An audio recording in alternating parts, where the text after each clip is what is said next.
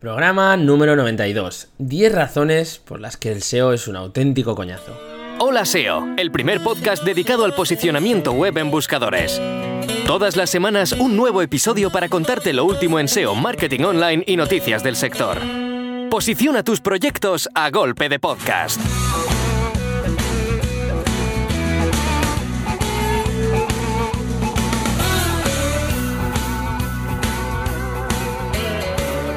Muy buenas oyente, empezamos con el episodio número 92 de Hola SEO. Y durante los próximos minutos vamos a hablar de marketing en internet, de negocios y de todo lo que se te pueda ocurrir relacionado con este mundillo. Este episodio es el comienzo de una nueva temporada de holaseo.net. Espero que una temporada más tranquila que la anterior, con muchos temas interesantes y alguna que otra novedad. Descansito, esto sí que ha sido interesante, el que me he pegado desde final de marzo creo, no, no ha salido ningún episodio nuevo. Y bueno, los que sois suscriptores de mi lista de correo ya sabéis un poco los motivos. Pero bueno, llega septiembre y toca poner las pilas a la radio. Permíteme unos segundos para, bueno, adelantarte las noticias y las novedades que os va a traer Olaseo de cara a esta nueva campaña, esta nueva temporada. Lo primero, bueno, estoy dando algunos cambios, algunos retoques en cuanto a nivel de diseño y habrás podido comprobar que la miniatura que aparece en el reproductor de podcast que utilices, pues ha cambiado, ¿no? Ha cambiado ese, ese logo que venía utilizando durante los últimos años. También la web ha sufrido, ha sufrido bastantes cambios y creo que poco a poco iré introduciendo nuevos detalles y todo sea para mejorar la imagen de, del podcast. Admito cualquier sugerencia o cualquier propuesta en este sentido. La audiencia siempre tiene un punto de vista muy bueno para estas cosas y cuando tenía el diseño anterior en la anterior web, eh, bueno, pues fue un, oyente que me dijo, podrías cambiar el color del footer para resaltar ciertas secciones, no sé qué. Y la verdad es que hicimos la prueba y quedó súper chulo. O sea que si veis cualquier detalle, queréis comentarme cualquier cosa a nivel de diseño, no tiene por qué ser solo de la web, puede ser de cualquier tipo de aspecto me mandéis un correíto a guillermo.olaseo.net y perfecto, yo encantado de, ver vuestro feedback en este sentido. Segundo tema importante, bueno, la frecuencia de los episodios, un tema clave. La temporada pasada te hice una pregunta sobre qué frecuencia de publicación te parecía mejor y bueno, la respuesta mayoritaria fue que se mantuviese la frecuencia semanal. En ese sentido, yo como consumidor de podcast estoy totalmente de acuerdo, ¿no? A mí me gusta que cada semana pues salga un, episodio nuevo de los canales que sigo habitualmente, ¿no? Los podcasts que escucho todas las semanas. Con esto ya en mente, bueno, pues me propongo arrancar esta temporada con fuerza, ¿no? Y seguir con la frecuencia de lanzar un episodio semanal. Pero lo que sí que es algo que puede ocurrir es que la duración de estos programas fluctúe, ¿no? Que, que vaya variando. ¿Esto qué quiere decir? Bueno, pues básicamente que puede que un episodio se estire hasta los 35 minutos y que el siguiente pues se quede en 15. Todo dependerá del tema que esté tratando, de las noticias que han podido surgir durante la semana. Creo que es un tema bastante comprensible y que, bueno, no, me obliga a generar un contenido siempre entre una ventana de 35 minutos o por el estilo, que muchas veces es una cosa limitante, ¿no? Porque tengo un tema que es interesante, pero no me da para hacer un episodio de 35 minutos y te quedas en ese estado de bloqueo, ¿no? Pues por eso he pensado que si esto es algo, digamos, maleable y en el que todo, me siento cómodo contigo compartiendo contenidos de, de alguna forma sin que la duración de los mismos sea algo eh, vital, pues eh, creo que va a ser algo eh, para mí muy cómodo y que para ti va a estar bien porque los contenidos que recibas siempre serán algo que yo esté satisfecho de publicar. Por último, voy a dar importancia a la vía del email. Quiero estar mucho más eh, pegado a ti, quiero estar en un contacto más cercano, que tengamos una relación más directa y eso yo creo que va a ser posible gracias a las redes sociales, pero sobre todo al email. Si quieres, puedes suscribirte a la lista de correo para que pueda mandarte todo lo que estoy preparando, ¿vale? En la barra lateral de la web tienes un espacio para que metas tu correo y le des a suscribirte a la lista de email. Si quieres seguirme en redes sociales, también puedes hacerlo. Voy a ser más activo, o digamos que voy a centrar todos mis esfuerzos en un canal que va a ser el de Instagram, ¿de acuerdo? También seguiré publicando los episodios en Twitter, porque sé que es donde está la comunidad a nivel SEO, pero no sé, me siento muy cómodo en Instagram y creo que poco a poco podría ir trabajando esta red de, forma más eh, tranquilamente, con lo que decíamos de una cosa más cercana, un un poquito más personal también para, para poder transmitiros a vosotros quién soy y qué es lo que hago habitualmente. Y después de este reencuentro con toda la información que tenía que soltar sí o sí, comenzamos con el episodio de hoy. El SEO es un coñazo. Bueno, tranqui, el episodio de hoy es un texto, un audio, perdón, eh, más reflexivo y que yo creo que va a ir guay para todos aquellos que estéis rodando este sector, lo estáis, eh, digamos, de alguna forma relacionados con él y también para todos aquellos como yo que estáis metidos hasta el fondo, ¿no? En este sector. He realizado una lista de 10 razones por las que el SEO es un auténtico dolor de cabeza y vamos a explicar una a una y detallar por qué de este problema. La primera, el resultado final no depende de tu trabajo. Bueno, esto es algo súper evidente y que nos pasa muchísimo en, en, el sector del marketing online, pero en el SEO concretamente es brutal.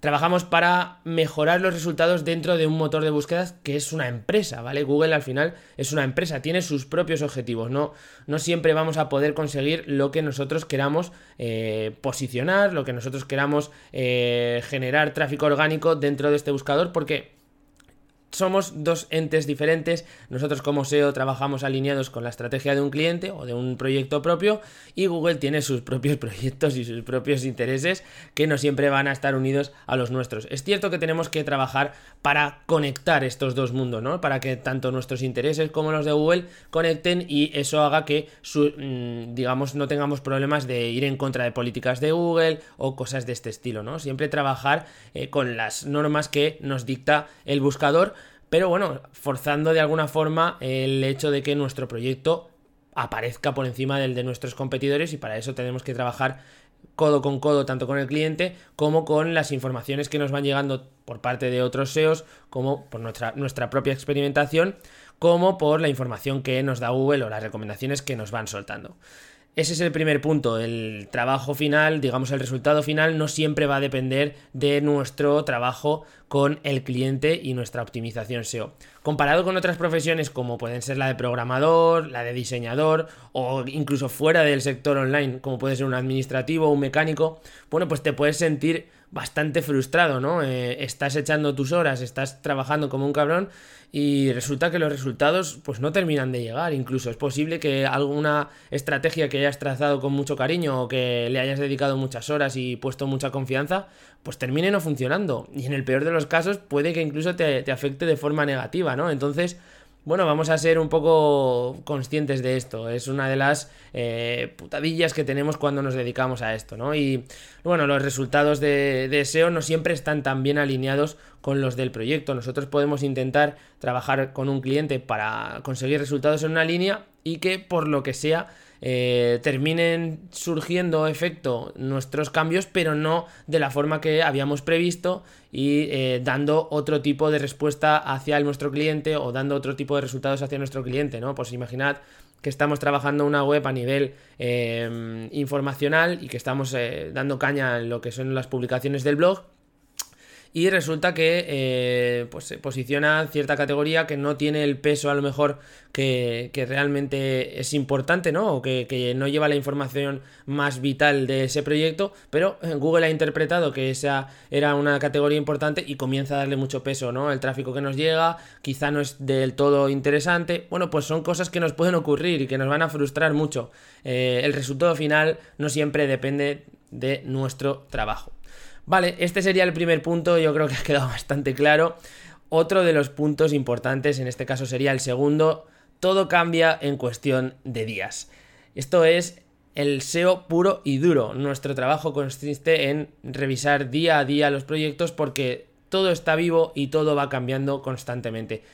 Ejemplos muy claros, una modificación del algoritmo puede ser un giro total y muy inesperado muchas veces para cualquier proyecto. Tenemos ejemplos cercanísimos, como pueden ser las actualizaciones de marzo del 2019, el Medical Update del año pasado, 2018, pero es que constantemente estamos sufriendo variaciones importantes en las SERPs eh, a través de este tipo de actualizaciones de algoritmo. En junio del 2019 hubo una actualización muy importante, incluso ahora, a final de agosto, yo os puedo decir que he experimentado algunos cambios importantes en muchos proyectos donde se han disparado eh, las keywords y donde han empezado a mejorar un montón de proyectos, o sea que ha habido algún toque, ha habido algún cambio y esta vez sin ningún tipo de, aviso previo, ¿no? Como sí que ocurrió en, las anteriores actualizaciones de algoritmo.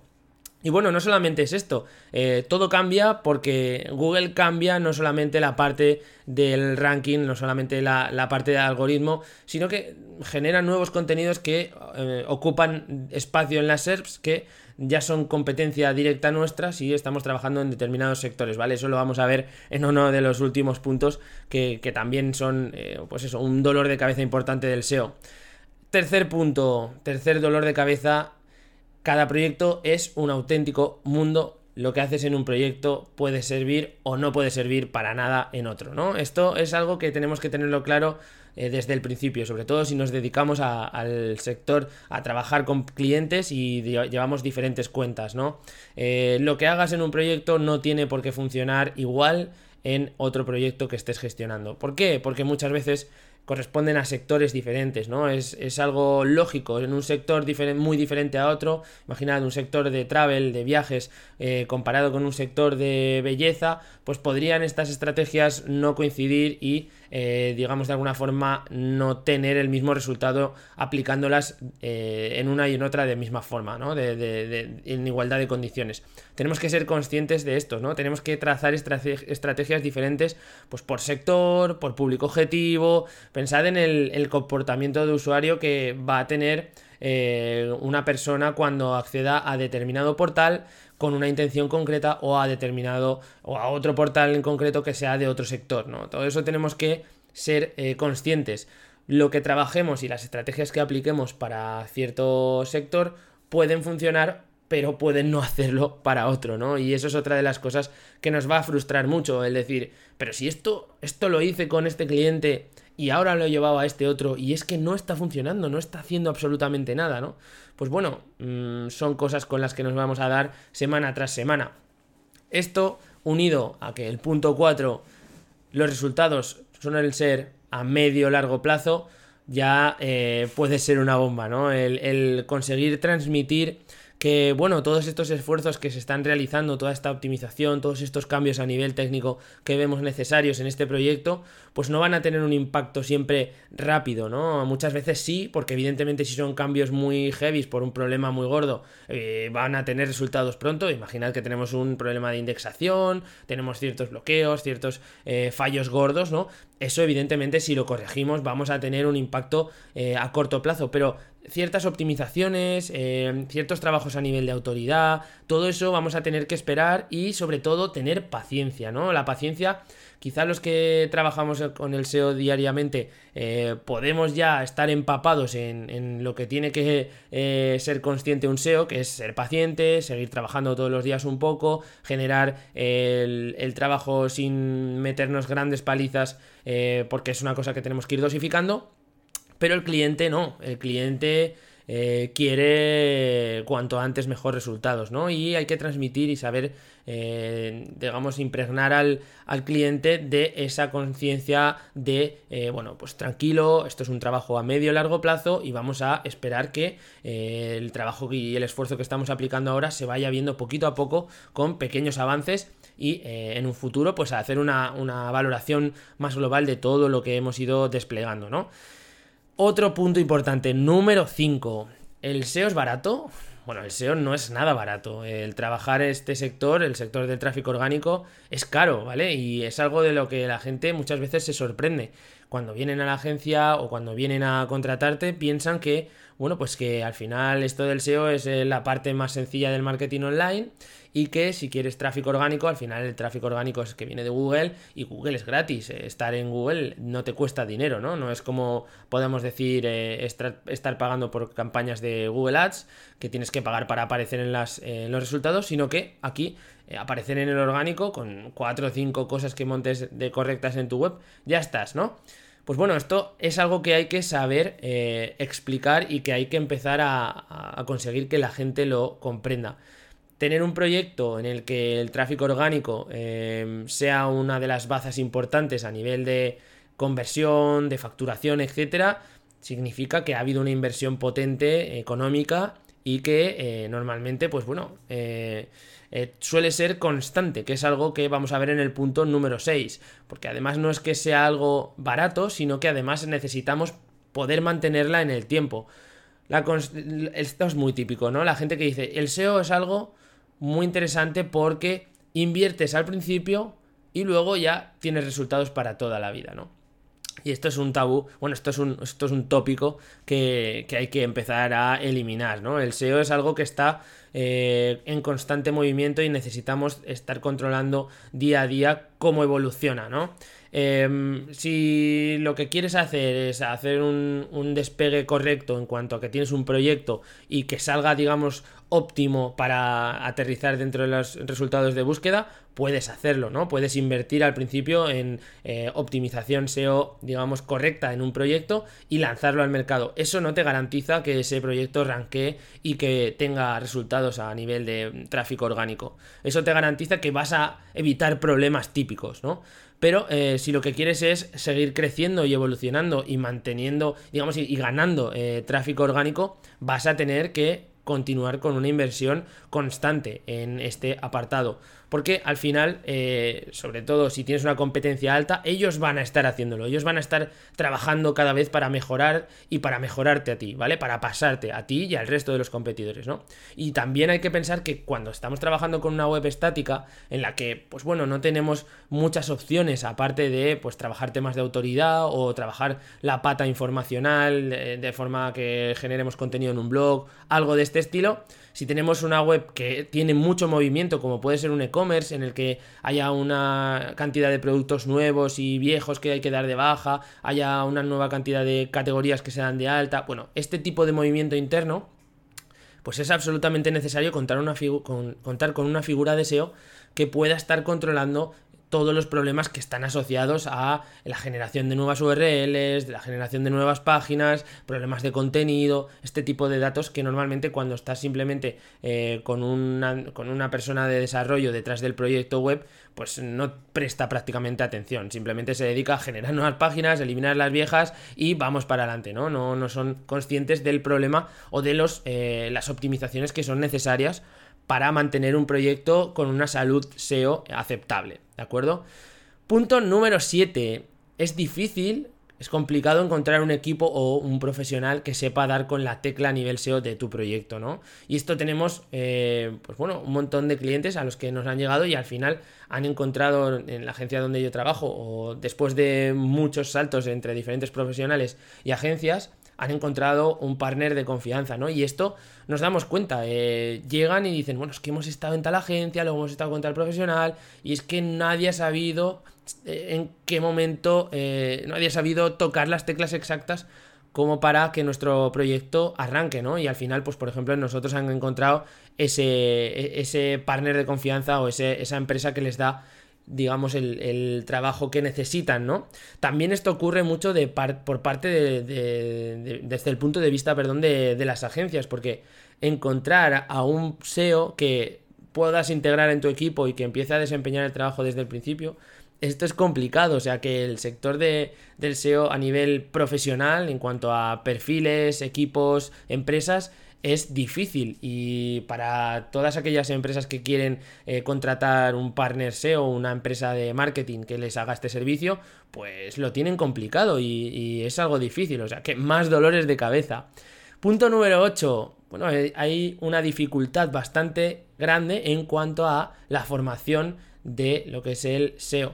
Eh, es cierto que están haciendo muchos máster, están haciendo formaciones especializadas y yo creo que poco a poco eso va a ir evolucionando y se va a conseguir eh, formaciones de calidad, pero a día de hoy eh, es complicado el hacerte con una, un máster o un curso o algo donde realmente te enseñen lo que necesitas para mañana o dentro de dos semanas o un mes poder meterte a currar a, full en un equipo de, marketing, en una empresa de marketing online, ¿no? Bueno, esto es algo que es habitual. Eh, muchos nos hemos formado de alguna forma entre el, autodidacta y las mini formaciones específicas, ¿no? Y luego, evidentemente, lo que te hace progresar es el trabajar con clientes día a día, eh, la experiencia de, de trabajar con clientes reales, ¿no? Y ver que los cambios que normalmente son sobre la teoría parece que son muy interesantes, en la práctica, como hemos hablado en uno de los primeros puntos, pues pueden no tener ningún efecto, ¿no? Y eso es lo que hace que, eh, bueno, pues tengamos dificultades en cuanto a la formación en este sector, ¿no? Es difícil formarse para trabajar como SEO, tanto en agencia como freelance o en proyectos propios. Vamos al punto número 9, uno que me gusta mucho, y es que nos dijeron que el link building era hacer links en foros y comprar enlaces en periódicos, ¿no? Esto parece que es un poco el resumen del link building, y ya no te hablo del link building de hace 10 años, sino el del siglo XXI, el de los últimos 3, 4, 5 años, ¿no?